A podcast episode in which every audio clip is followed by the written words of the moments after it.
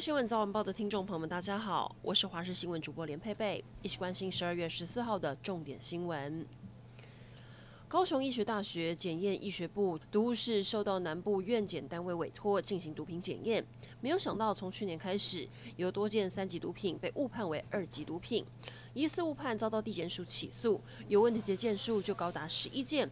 进行复检，最后法院判决无罪。不过，针对是否误判还是仪器上的问题，下午高一才会出面说明。越来越多人喜欢到山林登山或健行，因此接触或目击到台湾黑熊的情况也越来越多。玉山管理处做了教学影片，告诉民众如果遇到台湾黑熊该怎么办。有趣的是，影片中提到，黑熊不但跑步的时速可以达到三十公里，同时也是爬树好手，加上拥有绝佳的嗅觉。所以民众一般认知可以透过爬树、憋气装死来躲避黑熊攻击，其实都是没用的。正确的方法应该是安静离开。有一名身上背着三条通缉案在身的张姓嫌犯，因为开车悬挂超显眼的车牌七七七七，引起警方注意拦下。嫌犯一度佯装配合拦查，后来又加重踩油门加速逃逸，先冲撞远警，再撞了警用机车，接着在逢甲商圈的福兴路撞上了两台机车，造成了一名骑士轻伤。最后，嫌犯还是被警方压制。苗栗发生了大货车死亡事故，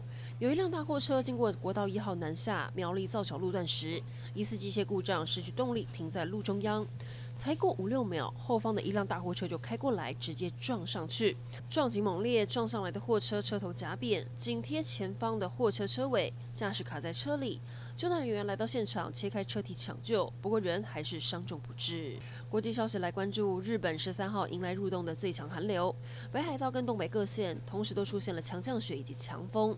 因为风雪太大，部分的地区眼前只见一片白，视线不良。再加上路面结冰积雪，各地传出零星车祸灾情，还好没有造成严重伤亡。而且不止北日本一片冰天雪地，东京都的气温现在也降到了个位数，民众惊呼没有想到突然会变这么冷。一直被视为奥斯卡风向球的年度影视盛典金球奖，十三号公布了入围名单。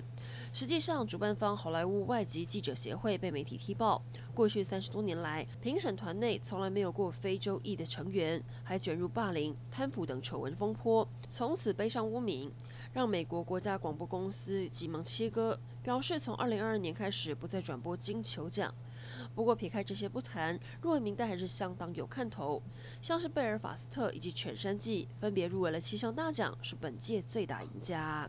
最后来关心天气。昨天生成的雷伊台风，目前位在鹅銮鼻东南方大概两千四百公里的海面上，以每小时二十二公里的速度向西北西前进。预计星期五、星期六逐渐通过菲律宾中南部群岛往南海方向移动。短期内对台湾天气没有直接影响。原本清晨迎风面的雨势在白天之后，因为东北季风减弱也趋缓下来，只剩下东半部有局部短暂雨，其他地区都是多云时晴，不太会下雨，天气蛮舒服的。要提醒您，预计周五会有一波东北季风报道，北部、东北不会转凉有雨，会一直影响到周末，连中南部的云量也会变得比较多。以上整点新闻，感谢您的收听，我们再会。